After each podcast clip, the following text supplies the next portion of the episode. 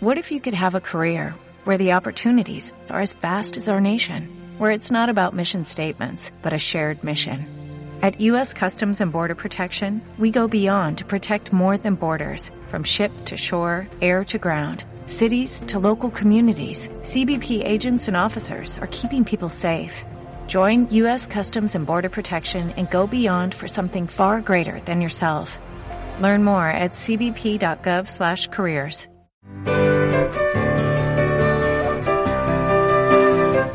Bienvenidos a este viaje a Ítaca. Soy Clara Strems y esto es Las Sandalias de Ulises.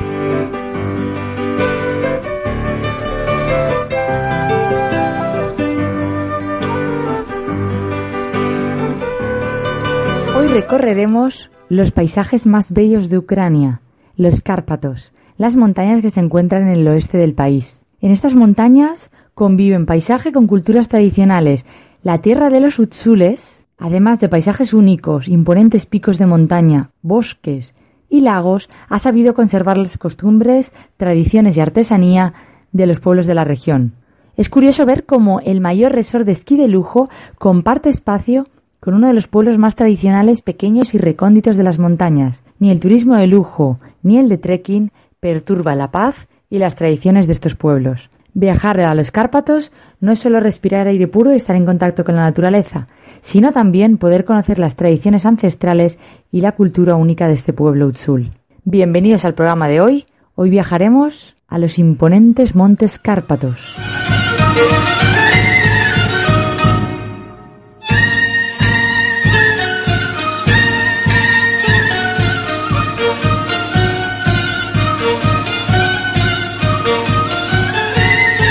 Casa, en la familia, Iván a menudo fue testigo de la ansiedad y el dolor.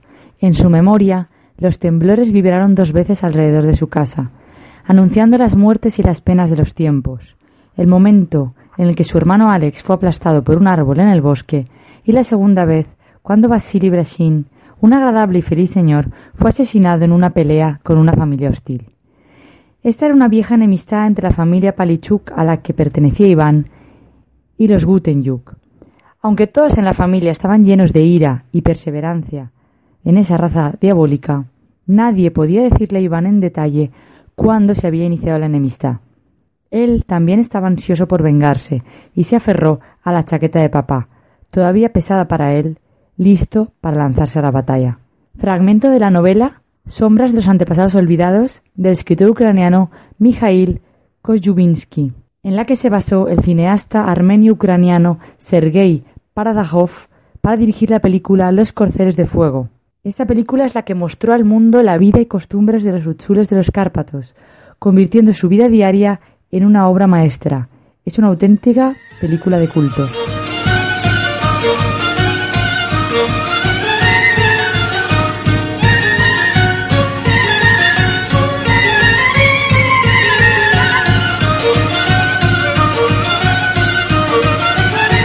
Los Cárpatos son compartidos por varias regiones de Ucrania, sin duda, la entrada más conocida a los mismos es la ciudad de Ivano-Frankivsk. Esta ciudad es la más próxima a los puntos de interés, a las montañas y a las rutas, además de a los pueblos más tradicionales. Así que lo mejor es aterrizar en el aeropuerto de Ivano-Frankivsk y de ahí coger un coche de alquiler para recorrer los pueblos y las montañas. Un coche de alquiler porque la verdad es que el transporte público es muy, muy escaso, conecta algunos pueblos, pero es imposible hacer las rutas de estas montañas. Y también hay que tener en cuenta que en invierno las carreteras están nevadas y puede ser un poco peligroso, ya que las carreteras son carreteras de montaña y muy estrechas. Así que lo más recomendable es viajar ya bien entrada la primavera hasta el otoño, para poder además disfrutar las rutas de montaña que a principio de primavera muchas están cubiertas de nieve, como nos pasó a nosotros. Y las cascadas estaban aún congeladas, entonces tuvimos que parar el coche y seguir andando por encima de la nieve. Eh, la verdad es que fue muy bonito, pero era, es más incómodo si quieres llegar más lejos. Pero bueno, otra muy buena opción es para la gente que le encantan los deportes de invierno, viajar directamente en invierno y ir ya a las pistas de esquí. Nosotros hicimos un pequeño recorrido por los pueblos más curiosos de los Cárpatos. Claro, no pudimos llegar más alto a las montañas porque estaban nevadas la mayoría de caminos. pero los pueblos que visitamos la verdad es que fueron muy bonitos y sobre todo nos dio la oportunidad de tener un contacto en profundidad con la etnia Utzul, que es la etnia mayoritaria que habita en esas montañas y en las poblaciones, y además profundizar más en su cultura y en todo lo que les rodea.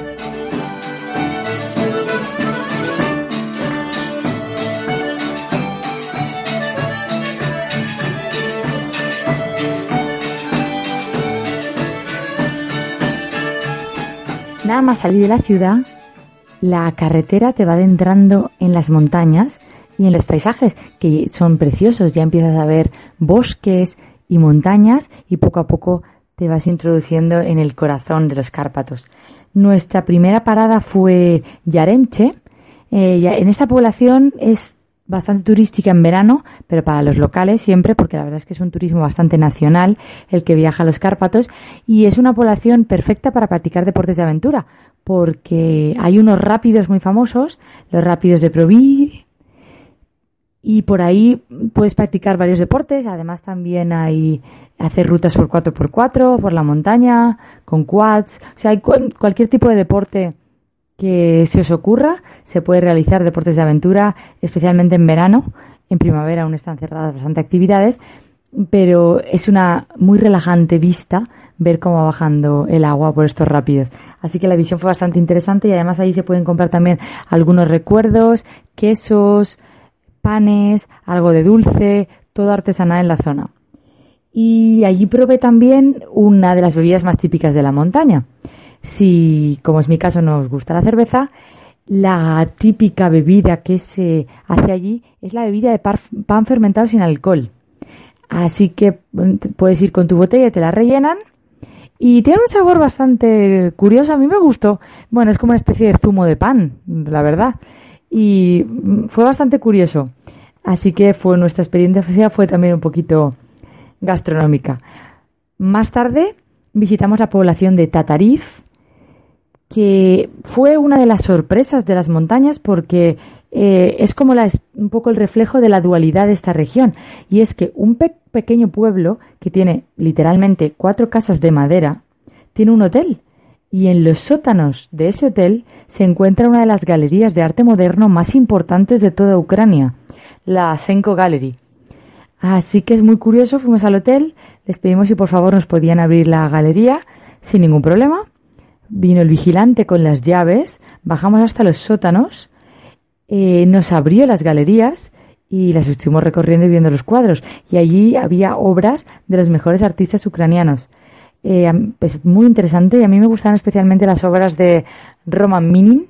Hace trabajos en madera y todos tienen un trasfondo político que invita bastante a la reflexión, especialmente en la situación actual en la que se encuentra Ucrania y el conflicto.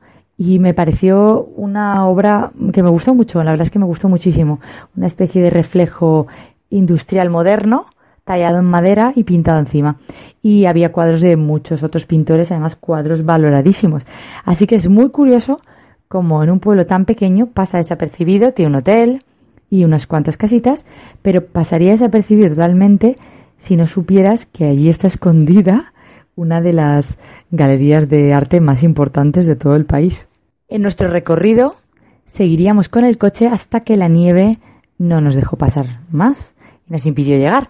Entonces ahí tuvimos que parar, bajar y seguir andando por encima de, la nieve hasta llegar a las famosas cascadas Guk. Eh, sería uno de los preciosos paisajes que nos iban a regalar estas montañas, porque a pesar de estar semicongeladas, la verdad es que no pierde un ápice de su belleza. Podríamos decir que la ventaja de estos paisajes es que son tan cambiantes que puedes visitarlo en las cuatro estaciones del año y estarás viendo cuatro paisajes totalmente distintos. Así que nosotros empezamos a ver el principio de la primavera, pero que aún estaba nevado y las cascadas son preciosas, se puede ver desde arriba, que hay una especie de rampa que subes y las ves de frente a la altura de, de cuando cae la cascada o luego la parte de abajo que ya hay una especie de laguito porque claro el río estaba congelado así que para llegar más cerca tuvimos que un poco escalar la nieve yo mm, no pasó nada, pero me resbalé, casi acabo dentro del agua, pero bueno, además de las circunstancias y lo gracioso de la situación, eh, me hubiera quedado horas contemplando las cascadas. No son excesivamente altas, pero son muy bonitas y la verdad es que que estén medio congeladas y que el agua vaya esquivando el hielo cuando cae, es una estampa realmente preciosa. Así que aunque sea difícil acceder, la verdad es que con la nieve tiene una magia especial.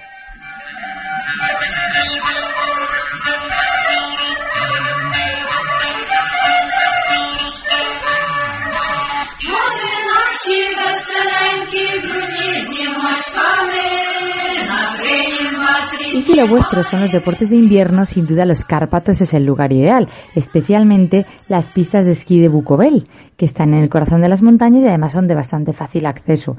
En estas pistas podemos encontrar además un spa cercano para después de esquiar ir a relajarnos y todo tipo de restaurantes, además de algunas pequeñas tiendas, sobre todo con material de esquí.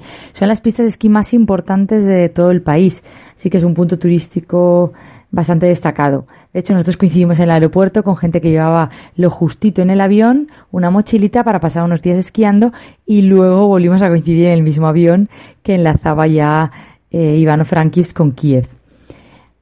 Además de esquiar, también hay una posibilidad que es coger un telesilla, es un telesilla independiente, que te lleva hasta arriba de las pistas y sin necesidad de que lleves esquís, puedes subir y disfrutar de todas las, de todas las pistas y de las vistas desde arriba.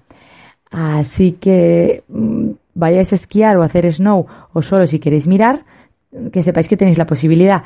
Y además nosotros pasamos la noche cerca, bastante cerca de las pistas de esquí, porque es donde más hoteles hay, aunque son hoteles pequeñitos, pero como hay más turismo que en el resto de pueblos.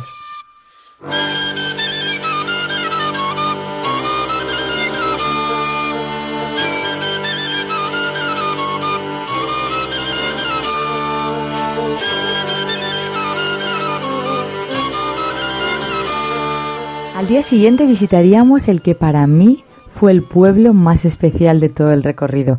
Un pueblo muy auténtico en el corazón de los Cárpatos y este es Krivonitnia. Le tengo mucho cariño a esa población porque fue una visita muy especial, muy auténtica y llegué a sentirme parte de la población por la familiaridad y el cariño con el que nos trataron. Eh, si sois muy cinéfilos o habéis escuchado la primera parte del programa, probablemente conozcáis este pueblo, ya que fue ahí donde se rodó la película Los Corceles de Fuego. Yo he de confesar que hasta unos días antes del viaje no conocía la película, y mucho menos esta población. Pero allí se rodó la que también se conoce como es la película, pero se suele llamar en inglés Shadow of Forgotten Ancestors, y es la adaptación al cine de la novela que he leído al principio. Y no solo la película, sino que esta novela está inspirada en hechos que ocurrieron en esta misma población. Así que a modo de resumen, ahora que ya he visto la película, porque la vi cuando volví del viaje, está considerada una obra maestra del cine que retrata la vida de los Utsules en estas montañas. Y es una especie de Romeo y Julieta, la triste historia de amor entre Iván y Marichka. No os voy a destripar la película por si queréis verla, es decir, que es muy interesante. Eh, yo después de verla la recomiendo porque diríamos que es una de culto y muy de autor, pero es muy interesante, sobre todo si tenéis previsto visitar la zona, para que os pongáis un poco en el contexto de la cultura Utsul y la cultura de las montañas. Y aunque lo más espectacular de esta película no es la historia en sí misma, sino la potente imagen que se intercala en color y en blanco y negro y además retrata el entorno único de los Cárpatos en todas las épocas del año. Es una auténtica obra de arte que además se estudia en escuelas de cine de todo el mundo. Y una vez ya contextualizados, llegamos a la población y allí conocimos al padre Iván, el párroco de, de la iglesia, que esta iglesia es lugar de culto por partida doble, ya que además de ser la iglesia de la población, dentro de esa misma iglesia se rodaron algunas escenas de esta película. Así que tras tres horas de misa del domingo, eh, nosotros no fuimos a misa, nosotros fuimos a, a, recorrer un poco el pueblo, ahora os contaré. Después de la misa el padre Iván nos recibió y nos dio un fuerte abrazo, pero muy fuerte, porque además el padre Iván mide casi dos metros, y nos contó la historia de la iglesia y la de la Virgen que se venera allí, que es la de los artistas. Y además nos mostró parte de los escenarios de la película y dónde se produjo realmente el asesinato, ya que la novela está basada en hechos reales. Pero hasta aquí puedo leer. ¿Y qué hay fuera de esta iglesia? Como no podía ser de otra forma, un cementerio y además precioso de los que a mí me encantan. Un auténtico cementerio de montaña en el que cada una de sus lápidas tiene el retrato de las personas que allí yacen. Pero además todos ellos se hicieron las fotografías con los trajes y la vestimenta tradicional de los utsules. Así que podemos ver en las fotos las camisas blancas con los bordados. No os podéis imaginar, ya ni qué decir tiene, lo que me encantó este cementerio. Hay un pequeño cementerio justo enfrente de la iglesia con unas pocas lápidas y luego bajando las escaleras se encuentra ya el gran cementerio principal, aunque sigue siendo un cementerio pequeño porque este pueblo es muy pequeño. Pero es precioso escuchar la llamada a la misa, las campanas de la iglesia, mientras estás en ese pequeño cementerio. A mí me encanta. En este cementerio se encuentra también enterrada una de las escritoras y artistas más famosas de los Cárpatos, aunque curiosamente es muy desconocida en el resto de Ucrania y ya no digamos en el resto de Europa. Digamos que es una artista de folclore popular. Ella es Paraska Piutka Goritipik, la poetisa de los Cárpatos, como la he acabado llamando yo. Y ese día lo recuerdo con mucho cariño porque fue un poquito surrealista, la verdad. En lo alto de la colina se encuentra la que fuera la casa de Paraska y hoy en día es su casa museo. Y hasta allí, digamos que subiendo por la colina, nos llevó su sobrina, que es una mujer ya mayor, que nos hizo una visita privada a la casa de su tía, para que pudiéramos conocer de cerca su obra. Y he de decir que contábamos afortunadamente con un traductor que nos traducía del ucraniano al inglés, ya que su sobrina no hablaba inglés. Y la figura de Paraska, aunque fue bastante desconocida, es una artista folclórica, etnógrafa, una filósofa y además fotógrafa. Pero sobre todo fue una revolucionaria para su época, un símbolo cultural de la región, ya que a pesar de las presiones sociales y políticas, incluso de su propia familia, ya que se enfrentó a su padre, consiguió defender su identidad y su forma de entender la vida y el arte, que para la época era muy chocante. Fue deportada a un campo de trabajo por sus ideas políticas y además sufrió torturas, pero consiguió sobrevivir cuando ya la daban por muerta y estuvo casi una década en prisión. A su vuelta se recluyó en, en su casa y aunque estaba sometida un poco a vigilancia política, su padre le ayudó a construir una pequeña casa en la que vivió y trabajó su arte y desarrolló todas sus facetas y sus cualidades artísticas hasta el fin de sus días, que ya murió mayor. Paraska era una mujer muy culta que además hablaba muchos idiomas y además desarrolló muchas facetas artísticas como la fotografía, la pintura, la literatura, la poesía, grabados. Fue una artista polifacética que aunque aparentemente tenía difícil la vida en un pueblo tan pequeño y tan tradicional, al final consiguió seguir desarrollando su arte sin salir de allí. La lástima es que es muy difícil reproducir su obra. De hecho, yo he intentado encontrarla fuera de allí y la verdad es que es imposible, mucho menos en inglés. Eh, está prácticamente todo en ucraniano y además muchos de sus libros son únicos porque están escritos a manos. Así que solo hay un ejemplar de cada uno o dos si ella decidió hacer una copia. Pero se conservan un par en Kiev y la mayoría se conservan en su casa. Pero He de decir que las condiciones de su casa museo la verdad es que no son las más óptimas para la conservación de sus obras, ya que hay muchísima humedad, pero muchísima dentro. hubo un momento en el que lo pasamos mal porque se notaba en las articulaciones y toda la humedad. Y los cristales están medio rotos, aguantan como pueden. De hecho, vino una ráfaga de viento y el cristal se cayó y su sobrina tuvo que poner una especie de rueda para que se aguantara. O sea, realmente las condiciones son una lástima porque toda su obra está allí y dadas las duras condiciones climáticas de los Cárpatos en invierno, su obra corre bastante peligro, la verdad.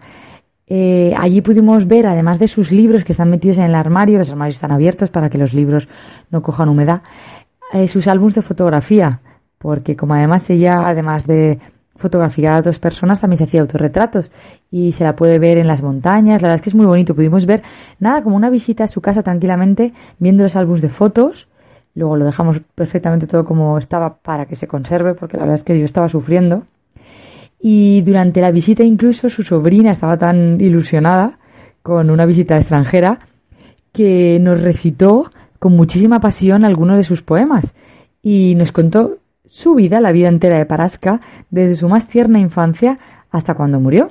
Y no exagero si digo que la visita a su casa duró prácticamente dos horas. Eh, firmamos el libro de visitas y éramos los primeros, y esto estamos hablando del mes de marzo, que habíamos visitado el museo y además extranjeros seguro, los primeros. Pero esto nos permitió descubrir una población muy pequeña y que tiene tanto. La verdad es que alberga dos grandes tesoros de la cultura Utsul, como son la obra de Paraska y los escenarios de una de las películas más importantes del cine ucraniano. Además de la iglesia en la que se rodó la película, también pudimos visitar la casa de ellos, que es el museo de la película. Y ¿Qué suele pasar en estos lugares? Pues que los museos están cerrados. Pero no pasa nada porque como todo el vecindario se conoce, solo tienes que saber a quién llamar.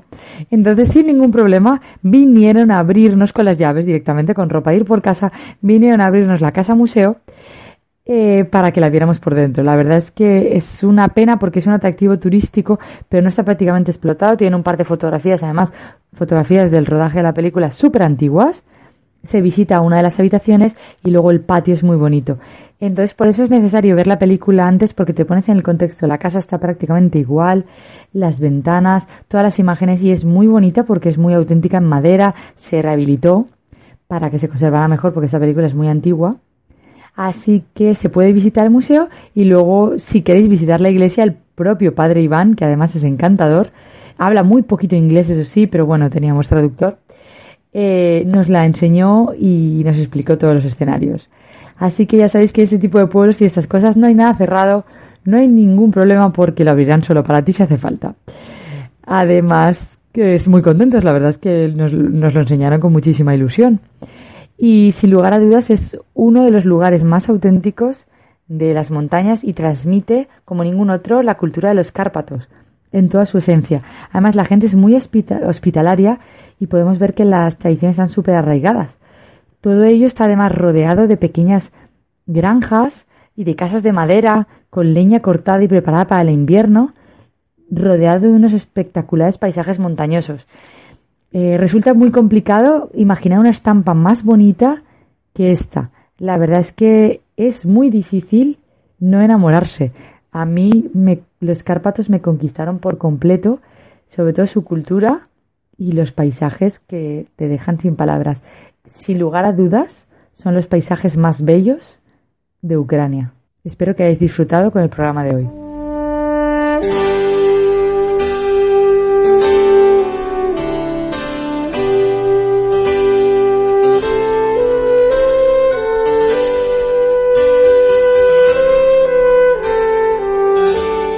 Por escuchar el programa de hoy.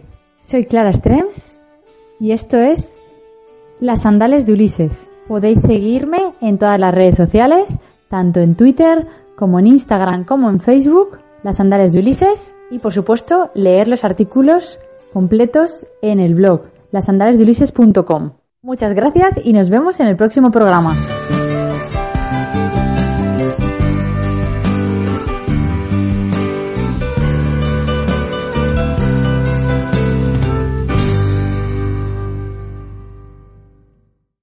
A new Western Union customer, you can enjoy a $0 transfer fee on your first international online money transfer. Send money to your family and friends back home the fast, easy, and reliable way. Visit westernunion.com or download our app today to get started, and your first transfer fee is on us. FX gains apply, not available for credit cards and transfers to Cuba. Services offered by Western Union Financial Services Inc. and MLS 906983 or Western Union International Services LLC and MLS 906985.